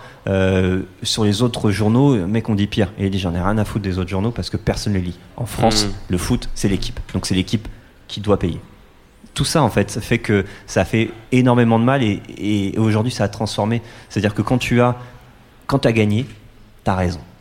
Et, dans le fond je crois pas en fait. c'est surtout que euh, nous enfin moi aujourd'hui j'analyse et je commente le match mais euh, le match il se joue après euh, mes commentaires quoi. Mmh. donc je, vais continuer à donner un avis tout en sachant qu'a priori je vais m'être trompé quoi. Donc et heureusement que je continue à donner mon avis. Quoi. Si, si le match me donne tort euh, ou me donne raison, c'est pas pour ça que et, et l'équipe, malheureusement, euh, je pense, avait peut-être raison à un moment, puisque euh, c'était que des matchs amicaux hein, que, je, que jouait la France pendant deux ans. Et il faisait des 0-0, il, faut, se rappeler un voilà, peu donc il se passe euh, beaucoup de choses. Alors en plus, il enlève des joueurs très importants. Cantona, Ginola. Ginola. Mhm. donc c'est très risqué. Il impose Zidane. Voilà, c'est laborieux le début en plus. Donc, les, moi, quand j'entends ce qui est écrit là, c'est pas pire que ce, que, ce qui se dit aujourd'hui. À l'époque des réseaux sociaux, on peut vraiment se lâcher. Mais moi, moi, je pense que la cassure avec les médias, c'est que Naïsna, c'est la première fois qu'un journal avait euh, cassé ce lien. C'est parce qu'il s'est forcément passé euh, une confidence qui a été. Mhm. Et, le journal a décidé de sortir le va te faire enculer, sale fils de pute. Ou non, c'est. Euh, ouais, c'est un truc dans le genre. comme ça. une, c'était ça. voilà, et ça, là, ça casse le lien. Quoi. À partir de ce moment-là, je pense que les joueurs, on, était, on était tous liés à des journalistes. Et là, ça. moi, depuis, j'ai plus jamais acheté l'équipe papier. Ah oui Ouais. Et quand tu dis on était tous liés à des journalistes, c'est que euh, il y avait vous donniez vous échangez de l'info avec des journalistes bah, euh, en amont des matchs Ou mais, mais, nous genre de foot euh, c'est un drôle de métier enfin tout ce, ce, ce, milieu où nous on joue. Je pense que le, le, foot peut continuer sans les journalistes mais pas l'inverse. Hmm. et les journalistes croient euh, elles sont dangereux, mais en même temps sont pas indispensables. Il y a un truc très bizarre. Ils sont, euh, on est lié à, à eux et en même temps c'est pas nos, nos potes quoi. Euh, ils, sont assez dangereux, je trouve. Euh, C'est aujourd'hui, mais avant c'était un aussi, petit, c'était ouais, mais c'était, j'ai envie de dire plus, c'était différent. C'était et- donnant-donnant Et, et Deschamps le raconte dans, dans le bouquin et dit euh, Ok, c'est dommage, mais de toute façon, c'est pas grave. Tu verras avec la génération qui arrive, tu vas bien plus galérer et tu nous regretteras. Parce que j'ai l'impression qu'il y avait peut-être un peu plus ouais, de, de connivence, un peu plus de hum, la place du, du off était Ouais, aussi ce beaucoup qui plus change aussi, c'est qu'aujourd'hui il y a les réseaux sociaux et que les joueurs utilisent les réseaux sociaux pour communiquer. Euh, c'est sans se rejoint ce que dit Vikash en disant les journalistes, on n'a plus besoin et aujourd'hui c'est vrai que t'en as, bizarrement t'en as de moins en moins et par contre t'as de plus en plus de consultants. Donc Mm. d'anciens qui viennent donner le- leur avis sur des choses, sur du vécu, euh, c'est. Je trouve que ça, en tout cas, là aussi, c'est un petit peu peut-être l'an zéro d'une nouvelle façon de, de, de parler de football. Alors dans les critiques qui étaient faites à propos de d'Aimé Jacquet, il y avait ces 28 joueurs présélectionnés entre guillemets pour Il a euh, brisé la préparation. des, des- limite des carrières, mais des, Ah, bien sûr. ouais, des mecs qui- qui se sont qui fait. Bah, les Justement, six- alors les les, six, les euh, six, il y a que Anelka qui a- Les a fait. 6, c'est Letizi, Jetou, Lamouchi, Ibrahimba, L'Aigle et Anelka. Ouais, c'est clair que. Et concrètement, quand on regarde le, le groupe de 22 qui fait la Coupe du Monde, il n'y a pas trop de débat en fait par rapport à ceux qui sont recalés. Ibouba, a- Ibouba, Ouais, euh, c'est ouais, quand il même, il, est- hein. il fait toutes les, les, les unes, les derrière de couve et les Nike. Ouais. Mm. Mais Il sur est- les postes offensifs, du coup, Tu penses que ça joue vraiment Bah, là, il à est, ce il est pas Adidas. Hein. Ouais. Il y a la guerre Nike Adidas. euh, Après, sur les postes offensifs, c'est difficile parce que euh, Jacquet joue pas vraiment avec des joueurs de côté non plus.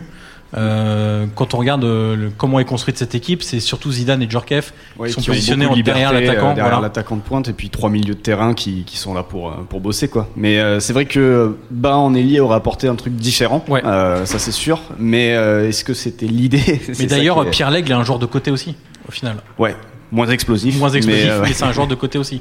Euh, le vrai débat, c'est peut-être sur Anelka, du coup. Euh, ça se joue entre Ouais, Anelka et et Dugarry. plus ou moins. Et Dugarry. Et Parce que genre, dans l'équipe, il titre euh, un vieux truc pourri, genre euh, euh, Guy- euh, Dugarry OK, Anelka KO. Tu vois, Mm. c'est genre c'est une petite, euh, un petit filet comme ça en pachette. euh, Enfin, tu vois, c'est un truc comme et, ça, à ça, l'époque. et ça lance le fameux débat. Dugarry est sélectionné parce que c'est le pote de Zidane, etc. Par rapport à Nicolas Anelka, qui, on le rappelle, était quand même au début de sa carrière. C'était sa première Oui, saison mais, euh, mais, on- mais Thierry Henry et David Trezeguet étaient, Ils ont le même étaient âge, hein. aussi au début de leur carrière. Mm. Donc, Et ils sont moment- pas à Arsenal à l'époque. À un moment, tu fais un, tu fais un, tu fais un, c'est un, c'est un vrai choix de pas, pas prendre Anelka. Et, et Ibouba et les deux f- font une fin de saison en club qui sont, enfin, c'est les, tout le monde s'attend à ce qu'ils soient sélectionnés. Comme à un moment, t'as Ribéry qui arrive et qui fait une fin de saison incroyable et qui est sélectionné. On va un faire un petit, tard. un petit sondage dans, dans le public rapidement, je pense à ça maintenant. Euh, pour vous, le, le symbole du.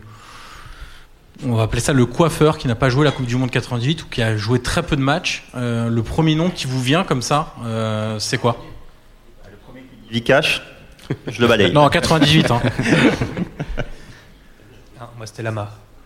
Ok, hors gardien, Ouais. je vais préciser hors gardien. Mais attends, mais là-bas, on peut expliquer qu'il a refusé de Oui, jouer le, le match contre le Danemark. Exactement. Exactement. Pour que, Un joueur de champ. Je, je pensais à Diomède, moi. Ok. Et Diomède, il a vachement joué. Alors, et- et- c'est ça qui est bizarre, Voilà, c'est que en c'est fait beaucoup de gens pensent à Bernard Diomède. En fait, c'est la réponse que je voulais. Tu peux arrêter Yannick, tu peux revenir à la table. Non, je m'en fous, je continue, j'ai envie, de, j'ai envie de me balader, j'ai besoin de me découvrir. Et, en fait, Diomède joue trois matchs titulaires dans cette Coupe du Monde euh, sur 7 au final, ce qui est pas si mal. On rappelle qu'à l'époque, c'est juste euh, un Presque autant que. Euh, Et il t'as été obligé de placer au cerf, encore une fois. dans chaque podcast. C'est il y aura le mot Auxerre. Euh, il joue titulaire contre l'Arabie Saoudite. Il joue titulaire le troisième match contre le Danemark. Il joue titulaire contre le Paraguay en huitième de finale. Il fait trois matchs titulaires. Et par exemple, des joueurs comme Patrick Vieira n'a été titulaire que, alors il est plus jeune évidemment, n'a été titularisé qu'une fois. euh, C'était contre le Danemark et rentre en finale. Et il fait une passe D. Mais ce qui joue là-dessus, c'est peut-être le côté. C'est peut-être le côté les yeux dans les bleus avec le petit bonhomme de de, de, de Mmh. Jacquet qui était qui en faisait un peu. On avait l'impression dans, dans, dans ce do- film documentaire que Diomède c'était vraiment le ouais, la mascotte de cette équipe et c'est le rôle qu'on lui donne aujourd'hui alors qu'en fait il a quasiment fait la moitié des matchs de l'équipe de France dans cette Coupe du Monde. C'est pas un documentaire, hein, les yeux dans les bleus. Clairement pas. Vu que ça a été validé par Jacquet et Oui, par Deschamps, qui a, qui a eu trois scènes coupées, etc. Enfin, c'est juste qu'aujourd'hui, on le voit comme tel, mais c'est un très beau film. Mais c'est pas un documentaire, c'est pas la vérité ce qu'il y a dedans. quoi. Non, c'est totalement un choix éditorial dès Bien le sûr. départ de montrer ce qu'on sûr. veut montrer. Euh, Vikash, toi en 2006, euh, quand J'étais la- pas la mascotte de l'équipe. Non, je vais pas te... pas te parler de mascotte, mais euh, Il jouait avec moi, il prenait des gifs. Petit bonhomme. ça, ça aurait pu marcher. Mais euh, euh, toi, ton, comment te Domenech te parle de ton rôle lors de cette Coupe du Ah, Monde il nous parle pas. hein. Le, le- le truc de. Alors, est-ce que tu comprends rapidement quel va être ton rôle dans cette Coupe du Monde? Bah, non, non. Je, moi, je déjà, je, je joue les deux premiers matchs. Ouais. Et puis après, euh, contre le Togo, je dois jouer. Je me faisais, me- je me fais mal à la mi-temps. Je dois rentrer, mais bon, bref, c'est pas très grave. Et après, euh, euh, le rôle d'un entraîneur, c'est de gérer ceux qui ne jouent pas. C'est Ouais. Mourinho qui dit souvent ça. le joueur de foot est une espèce animale très étrange qui n'aime pas être sur le banc de touche. C'est- et c'est vraiment ça, quoi. Je veux dire, euh, c'est pas difficile de gérer Zidane et de gérer Surtout en sélection, parce qu'en sélection, Voilà. t'as que des mecs titulaires. Voilà. Et puis, ce qui, est, club. ce qui est très étrange, c'est que très très vite, euh, dans- à partir du troisième match, ils battent l'Espagne. Et là, tu te rends compte que euh, moi, je me rends compte que je prépare un match euh, que je ne vais pas jouer. Je récupère d'un match que j'ai pas joué. C'est fou, tu Et- dis ils et- battent l'Espagne, tu dis pas on bat l'Espagne. Ils Ouais, battent. ouais, ouais, carrément. Ouais. vrai. Mais où je, ouais, bah ouais. Tu vois, genre, c'est comme si t'avais été Hmm. détaché déjà, alors que bah, tu fais pas de C'est l'équipe. rétro- rétrospectivement, ouais, peut-être. Mais aussi, euh, moi, je me suis préparé les matchs. Et euh, plus ça va, moins t'as joué, et plus le match est difficile, avec plus de pression. Et pourtant, tu dois préparer le match, quoi, et vraiment arriver en te disant, bah, je vais peut-être rentrer. Et ce qui est marrant quand tu es sur le banc aussi, c'est que quand tu vas t'échauffer, euh, tu, tu re- tous, hein, on fait tous pareil, on regarde le, le mec, tu vois, Toutes les 10 t'appelle. secondes. Puis quand, quand il, quand il appelle un gars, même si c'est toi, tu fais mine que c'est pas toi, tu vois, tu vas pas prendre un vent, tu vois. c'est super bizarre. Et moi, c'était jamais moi, quoi. On va faire un autre sondage parmi le, le public de la Gaieté Lyrique. Euh, Pierre, tu as fait un, un petit sondage rapide euh, dans la semaine Mm. euh, sur les deux Coupes du Monde de l'équipe de France. Ouais, savoir quelle était l'étoile préférée des, des, des, des fans de foot. Est-ce que c'était en France Est-ce que c'était la première étoile ou la Ouais, c'est deuxième facile, étoile hein, pas besoin de se lever. Genre, qui préfère la deuxième qu'on le savate tout de suite Bah, Personne, Non. voilà, ça y est, fin du sondage, alors, merci. non, non, on non, justement, il y a 40% des gens qui ont répondu Sérieux qui préféraient le- la deuxième victoire en Coupe du Monde. Bah, c'est des gens qui ont moins Moi, de la- 17 ans. Pour moi, la, non, je pense la- pas. non. Ouais. La différence pour moi, c'est euh, la première Coupe du Monde, c'est Gloria Gaynor qui chante, et la deuxième, c'est VG. et c'est et c'est ça la, di- la différence. Le- le- L'équipe de France qui a pareil. joué. Bah ouais, l'équipe de France qui a. bah, jeu. tu gagnes. Non, mais tu gagnes. Ils ont gagné les deux, quoi. C'est la couleur qu'elle avait cette équipe de France 90, euh, 2018 et, et comme elle a joué et comme dans un moment où où il y a plein de choses qui vont pas. Qu'est-ce qui est beau à l'international de la France, c'est cette équipe de France qui fait la passe à l'autre et qui gagne ensemble. C'est magnifique. Et VG Dream, c'est incroyable, quoi. Son histoire, sa chanson, elle est bien pourrie quand même. Enfin, quand il pense, il y a rien de construit. À part, genre, je vais citer les gens un par un, et on dirait qu'il fait l'appel, le mec, tu vois. Et c'est tout. Et ça, ouais, mais ça a marché. c'est Alors que, di- à la différence de Gloria Gaynor, quand, euh, décalé, alors que l'autre c'est. Gloria Gaynor, quand t'écoutes les paroles de la chanson, en plus, c'est juste une histoire de- d'une meuf qui se fait, qui se fait taper dessus, euh, qui a failli mourir. Non, mais c'est vrai, c'est hyper alors, triste. alors, comment euh, on peut avec expliquer que Rien à la voir avec première le foot. étoile et la préférée, c'est quoi? C'est la Parce que c'est nouveauté comme, parce c'est que comme la euh, première? Pierre, t'as deux enfants. Le premier, c'est ton préféré, dis-le. Si, c'est ça. Bien joué. Toi, t'en as qu'un du coup. Eh, tiens, bah, c'est mon préféré, tu vois, c'est c'est facile. Non, moi, je, je- je pense que euh, tu dois pouvoir euh, séparer. Alors oui, le, le fait que ce soit la première et plus, plus intense, euh, peut-être, mais au final, euh, moi, je, je rejoins Vikash. La deuxième, moi, m'a donné beaucoup d'émotions euh, sur plein de plans.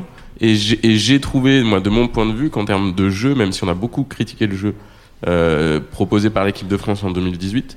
J'ai trouvé euh, plus d'allant, en tout cas, plus de vitesse. C'est juste et le jeu qui a évolué. Après, sur la deuxième. Ouais, peut-être, mais euh, pareil. Sur la deuxième, je pense que tu as une plus grosse marge sur les équipes que tu as affrontées. vrai. tu avais vraiment un- une sensation de maîtrise euh, quand tu arrives, en quart. Bon, après, le truc, c'est qu'aussi, euh, tous les autres gros s'étaient fait taper avant. Euh, L'Allemagne euh, au premier tour, euh, le Brésil par la Belgique que tu tapes justement juste après. Euh, t'avais quand même une sensation de, une sensation de maîtrise et t'avais l'impression qu'il pouvait rien t'arriver. Alors que bon, il y avait des moments de flottement. La première mi-temps de la finale, c'est une catastrophe. Mm. Mais tu sais que ça, tu sais que ça allait basculer du bon côté parce que tu avais des joueurs qui étaient, qui étaient en feu. Le match contre l'Argentine, le 4-3, le 4-3 est mythique parce que la- la- l'approche de la France, euh, enfin, ils se laissent faire par les Argentins euh, pendant 50 minutes. Ils sont menés au score et, et là ils se réveillent et là tu vois l'écart qu'il y avait vraiment entre les deux équipes pendant les 15-20 minutes où ils mettent trois buts. Et c'est là que tu sens que, euh, que derrière, il y a vraiment une marge. Contre l'Uruguay, t'as pas souffert. C'était un match compliqué, mais t'as pas, t'as pas souffert. Et même contre les Belges, tu souffres pas en vrai. Non, pas non, du tout. Non, mais c'est vrai, ils font un tir ou deux tirs cadrés. En Ils vrai, ont tu ils pas ont la tout. possession.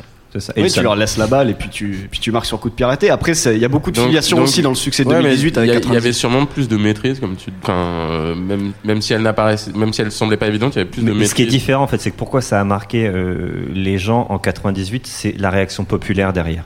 C'est-à-dire que de voir, et c'était totalement inattendu, on n'avait jamais France. vu ça. C'était en France Déjà, c'était en Mm. France, on a tendance à l'oublier, mais il y a ça aussi qui joue vachement. Euh, tu as, euh, c'est la première fois qu'on voit autant de liesse populaire euh, autour du football, vraiment à ce moment-là, en fait. Bah, c'est Dans ce un, disaient depuis la Libération, ils avaient jamais vu ça à Exactement. Paris. Il y a des crois. femmes. J'ai une interview d'une femme qui a vécu la Libération, qui a dit sur les Champs Élysées blindés comme ça, elle fait je n'ai pas vu ça depuis la Libération. Tu te rends compte de la connerie, n'empêche de ce qu'elle dit, mais c'est peut-être vrai, c'est son ressenti de se dire. Elle compare un titre de champion du monde d'un sport à la libération d'un pays sous le joug d'un- d'une autre nation. Non, mais c'est genre c'est juste monumental. Et derrière, tu as aussi tout le traitement médiatique derrière. C'est la première fois qu'on voit en France de l'information au continu. Aujourd'hui, on est habitué BFM, euh, machin, tout ce que tu veux, Mm. on en bouffe tout le temps. Sauf que c'est la première fois que tu te manges pendant 24 heures, de Le 7 suivi heures du du matin jusqu'à hélicoptère. jusqu'à 2 heures du matin. On a suivi le bus pour la première fois avec les gens, tu vois le bus fendre la foule comme Ouais. ça. C'est- la première fois que ça arrive. Et justement, toute cette euh, sphère médiatique, est-ce qu'elle n'a pas une influence là-dessus? Parce que tu parles de l'avant-match et aussi de l'après-match avec les yeux dans les bleus. Euh, le- première fois qu'on voit ça aussi. euh, C'est- c'est- en fait, de pour voilà, ça que je dis que c'est l'an zéro parce que c'est les les ce n'est que des premières fois. Premier titre de champion du monde, premier traitement médiatique de la sorte, premier documentaire en interne, euh, première euh, starification, pipolisation de de ces gens-là. Enfin, premier même scandale autour parce que t'as l'affaire Jacquet, t'as as tout en fait. T'as as ton premier film, t'as tout ce qu'il y a dedans, t'as tous les ingrédients pour faire euh, ce qu'est le foot aujourd'hui en fait. Puis 82, on perd en demi-finale. 86, on perd en demi-finale. On perd en demi-finale. On- 90, on n'est pas qualifié. 94, on n'est pas qualifié. Et 84, on gagne, on oublie qu'on gagne en 84 Ouais, quand même. À la temps, maison. ouais, à la maison. Mais voilà, on est- ça faisait longtemps qu'on n'avait pas joué et là on joue, on gagne quoi. C'était Et, et justement, Les yeux dans les bleus, c'est aussi un, un film, du coup, pas un documentaire, qui a, qui a marqué euh, toute une génération de, de, de supporters et qui fait qu'aujourd'hui, après la victoire en 2018, les, le grand public n'attendait que ça, que le film sorte pour voir tout Bah, ce ils qu'on voyait attendaient, pas de l'intérieur. bah, en fait, ils attendaient un peu moins parce que Il y a c'est les réseaux sociaux, il y avait les réseaux sociaux. C'était Pas quand même- Il suffisait de suivre Presnel presque un mon- Kimpembe. Voilà, c'était presque un montage des stories Insta de, De Kimpembe, hein, de l'équipe de France. Ouais, peut-être pas, Ouais. peut-être pas à ce point-là, mais euh, Non, puis tu vois qu'aujourd'hui c'est hyper léché, etc. Donc tu. Mais euh, pour revenir sur les yeux dans les bleus, on dit que c'est un film, mais euh, moi je peux chialer devant les yeux dans les bleus parce que c'est une Madeleine de Proust aussi vachement. Tu, tu, revis des choses pour la première fois, ça reste quand même des choses de qualité, tu revois, tu revois plein de choses. Ça reste quand même quelque chose qui fait partie en fait de, la structure, de, de la fabrication mentale de ton amour pour un sport. Et ça, ça c'est une des briques. et dans les moments les plus marquants des yeux dans les bleus, il y a ça. Derrière moi. Robert, tu s'assois à droite et à gauche. Pas de problème. Tu viens, provocation, tu es emmerdé, tu sais jouer au football. Muscle ton jeu. Muscle ton jeu, Robert. Si tu muscles pas ton jeu, fais attention. Je t'assure, tu vas voir. Tu vas avoir des déconvenus parce que tu es trop gentil. Qui est marrant, enfin c'est euh, mythique ce truc-là. Et Robert Pires, je l'ai, bon, je l'ai croisé plusieurs fois, je l'ai revu il y, a, une semaine. Et tout le monde le fait chier avec cette question. Genre, et lui, il a la réponse maintenant toute faite de bon communicant. Il fait Bah, moi, euh, on lui demande Alors, est-ce que tu as musclé ton jeu Robert, il fait Bah, en fait, non, moi, je l'ai jamais musclé parce que voilà. Et ce qu'il explique derrière tout ça, quand même, c'est que euh, ça lui a fait comprendre qu'il ne voulait pas accepter cette remarque de Jacquet. Il dit, genre, euh, quand Jacquet lui dit Vas-y, sois plus méchant, etc., machin, et, et lui, il dit derrière Bah, en fait, non, j'ai jamais changé mon jeu, j'ai juste Mais- continué à jouer comme ça. T'as l'impression que c'est euh, c'est un entraîneur DH. euh, Mais oui, mais même la, même la demi, ce qu'il s'il dit en demi, eh les gars, même si vous continuez comme euh, ça, on va perdre. Ouais, c'est ça la causerie à la mi-temps. ça fait penser à, Tra- à Trinquant, coup de tête, quoi. Ouais, c'est ça, euh, exactement. ouais. C'est le t'en as un qui va ramener, il va dire ouais, si tu mets deux buts, je t'offre une machine à laver. euh, non, mais c'est du niveau de Jacquet, c'est ça. Mais, mais si t'as des gens en face de toi réceptifs à ça, Ouais. euh, Et ça ça- marche. tu peux aller à la guerre, quoi. T'es en train de dire que c'est- c'était un Non, non, DH Non, mais il faut, faut Non, savoir, faut savoir qui pas tu as en face de toi. Ouais. Si c'est des intellos euh, ou c'est des, des mecs euh, besogneux capables d'aller mettre. Tu penses euh, que c'est ça le- le- l'écart par exemple qu'il y avait avec Domenech, qui est plus intello et peut-être qu'il avait moins d'intelligence Non, dans son équipe. Domenech, je pense qu'il aurait dû arrêter à un moment. Je veux dire, Ouais. il, il a, il a échoué pour des raisons. Je veux dire, la finale, il s'est passé des petits trucs, des petits détails. Je veux dire, moi, je me souviens, je pensais à ça là pendant que euh, le jour de la finale, on était en train de, tu sais, quand tu parlais des invitations là, de le jeune Ouais. homme, nous, on était à, à deux heures du match, on était en train de savoir, s'inquiéter si nos, nos, nos familles allaient avoir euh, le- leurs invites. Tu vois, Euh, c'est des petits détails, mais normalement, ça devait être fait depuis longtemps et c'est réglé. Et nous, on, on va au match, quoi. Donc, euh, c'est évidemment peut-être pas pour ça qu'on a perdu. Euh, donc, euh, et Domenech, à la suite de ça, en 2008, il doit arrêter, quoi. Il a, il a trop traîné. Mais bon, c'est difficile. c'est- La place elle est bonne. Hein. Non, mais ce que dit Vika, c'est La intéressant. est bonne. Un bon, un bon manager, il s'adapte aussi euh, aux gens avec, un bon coach, il s'adapte aussi à son, à ses joueurs. Donc, euh, dans cette, dans ce- juste après cette scène, il s'adresse à, à Guy Varche et il dit, bah, Guy Varche, il marque pas. Il dit, bah, c'est vrai. Et devant tout le monde, il dit, ouais, là, il est vraiment dans une période de doute. Il, il marque vraiment aucun but. Et il le regarde comme ça. Et, mais, mais je pense, si tu veux, qu'il y a, il y a un, euh, Et ça a marché, là. Et... Ah il a réveillé. hein. Il a réveillé les autres. Il a bien réveillé. hein. Les autres se sont dit bon, en effet, il va pas marquer, il faut qu'on s'en occupe. Du coup, faut qu'on fasse. ça. Même Thuram, il s'est mis à marquer. T'imagines, il s'est dit putain, les gars, faut que j'y aille. Alors on va finir avec un deuxième quiz, euh, Oh. un peu plus compliqué que le premier. Alors est-ce qu'il était simple ou pas le premier? Je sais pas. Ouais. Euh, on va jouer avec les noms des joueurs brésiliens. On- vous allez devoir trouver les joueurs brésiliens à Ah, travers bière, leur patronyme complet. Je vous donne un exemple. Edson Arantes de Nascimento, Mento. c'est Pelé. Pelé, exactement. On va, j'en ai une petite dizaine et après il y a, il y a un deuxième petit il y a quiz un, dans il y a le un quiz. Brésilien qui s'est appelé après cette finale. Il y a des parents brésiliens qui ont appelé leur fils Zidane Henri Barthez. Voilà, c'est une pas mal. petite anecdote. On y reviendra. Mais on y il, il a reviendra plus tard. Il y a un Michel Platini aussi. Ouais. Ouais, ouais, il y a Michel Michel Platini. On y reviendra plus tard. Il y a un êtes en train de Teddy- me il y a un Teddy Bertin aussi. Teddy Bertin, queue de cheval, frappe de mule, euh, joueur symbole des années 90. Euh, si je vous dis, on va commencer par des simples pour vous faire la main. Si on commence par Marcos Awas Correa. Eh, on peut lever la main là, bordel Ils sont, ils totalement disciplinés. hein, c'est bien ça. Si je vous dis, alors celui-là est très très simple. Vinicius José Paxao Oh, da Oliveira Junior. Vinicius. Vinicius. Exactement. Ouais, il est vraiment simple, Ah, il est vraiment simple. Ah ouais, mais Ronaldo. C'est pour tester, c'est pour tester votre niveau. Si je vous dis, vu que tu fais le malin, euh, Yannick, si Je te fous, dis le public avec moi. José Roberto Gama da Oliveira. Raï. Non, Ah non. c'est Alors, un joueur joue- qui a joué en 98. Ouais, on me dit dans le public José Carl Pierre Fanfan. Ce n'est pas ça. C'est pas ça. Non. Zé Roberto. Un, non. Tu peux le- un- tu peux le redire, Ouais, parce que c'est José. Roberto Gama de Oliveira. C'est un attaquant. Sa célébration de but en 94 Bebeto. Bebeto, a alors. fait le tour du Ah, monde. je fais genre c'est moi, mais ça a été dit derrière en fait, j'avoue. Ah bah oui, évidemment, le champion. Si je, Je vais vous, mettre à côté de lui en fait. si je vous dis Fabio Enrique Tavares. plus Fabinho. récent. Fabinho. Qui a dit Fabinho? Moi Yannick. Quel mytho, j'ai dit en même temps. Attends, on va aller voir qui c'est. Si je vous, Attends, je vais mettre à côté de lui, on va voir s'il a la prochaine. Les autres, dites rien. Si je vous dis. Bonjour, on comment va- tu t'appelles Bonjour, je m'appelle Alexandre. Ok. Alors, on va parler de Marcos Evangelista de Moraes. Ah ah Et Jim Wilson. Non. Je le sais, mais j'ai pas envie de le dire. Tu, tu l'as dit tout à l'heure, Vikash. Marcos. Ah, Cafou Ouais. Marcos Cafou. ouais. Marcos Cafou, exactement. C'est Cafou. Si je vous dis Robson da Souza, de Souza, pardon, Robson de Souza, Robinho. Robinho, oui, très bon. Vous êtes, vous êtes bon, hein. Eva Il y a, quelqu'un dans le public qui a dit facile. Est-ce que tu peux m'en trouver un très dur, s'il te plaît pour lui Ev- Non, pas un très dur tout de suite. Eva Everson, Lemos da Silva. Oh, facile. Brandao, très bien. Ricardo Isaacson dos Santos Leite.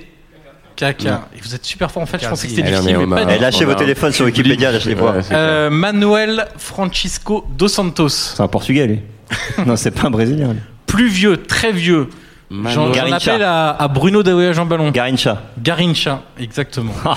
tu l'as dit totalement au pif. Mais non, pas du tout. Mais C'est une peux chance- respecter un petit peu. C'est une chance monstrueuse.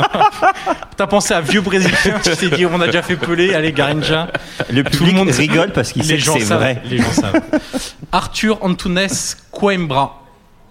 Pour info, si je vous donne le surnom, vous allez sans doute trouver. Il était le Pelé blanc. Ah, Zico. Ah, Zico, exactement.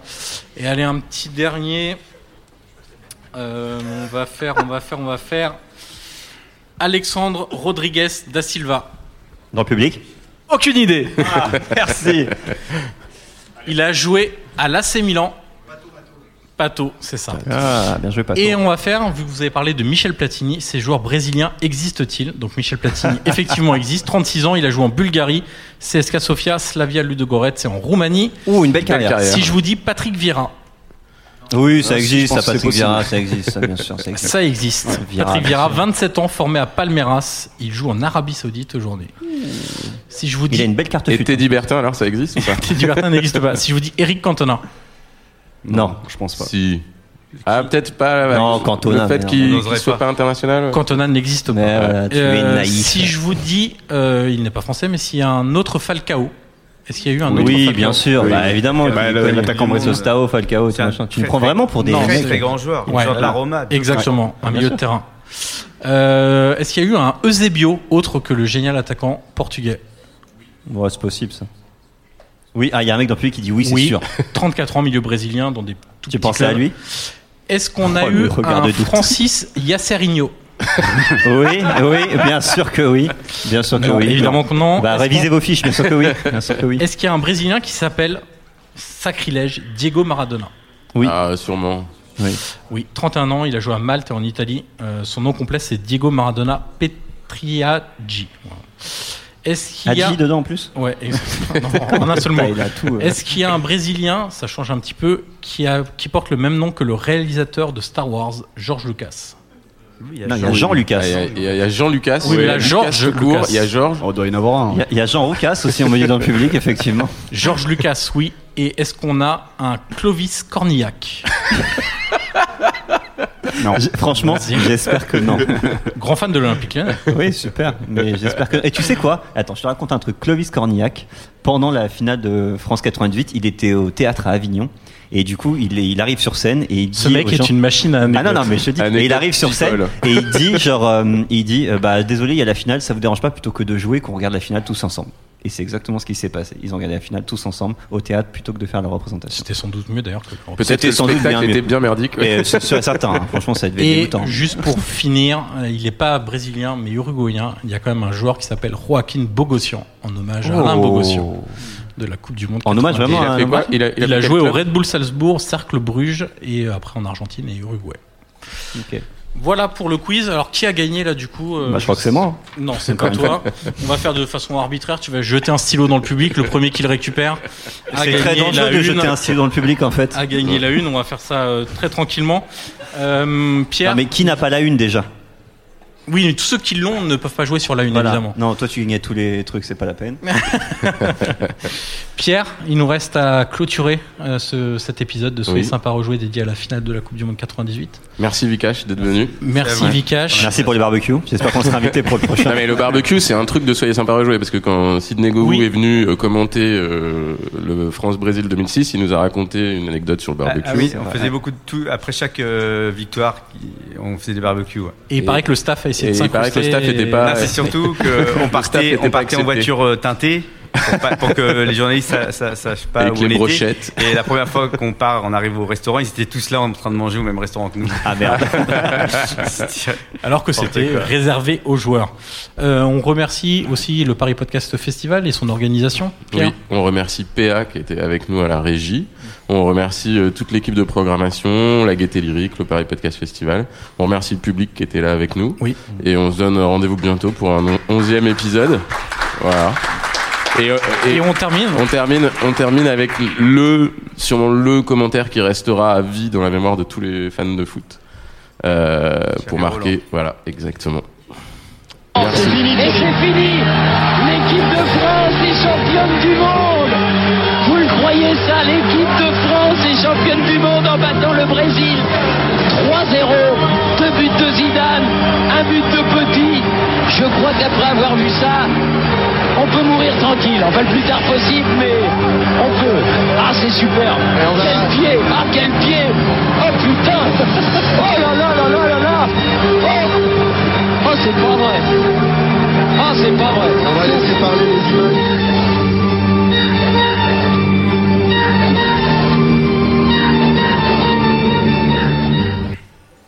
Parfait.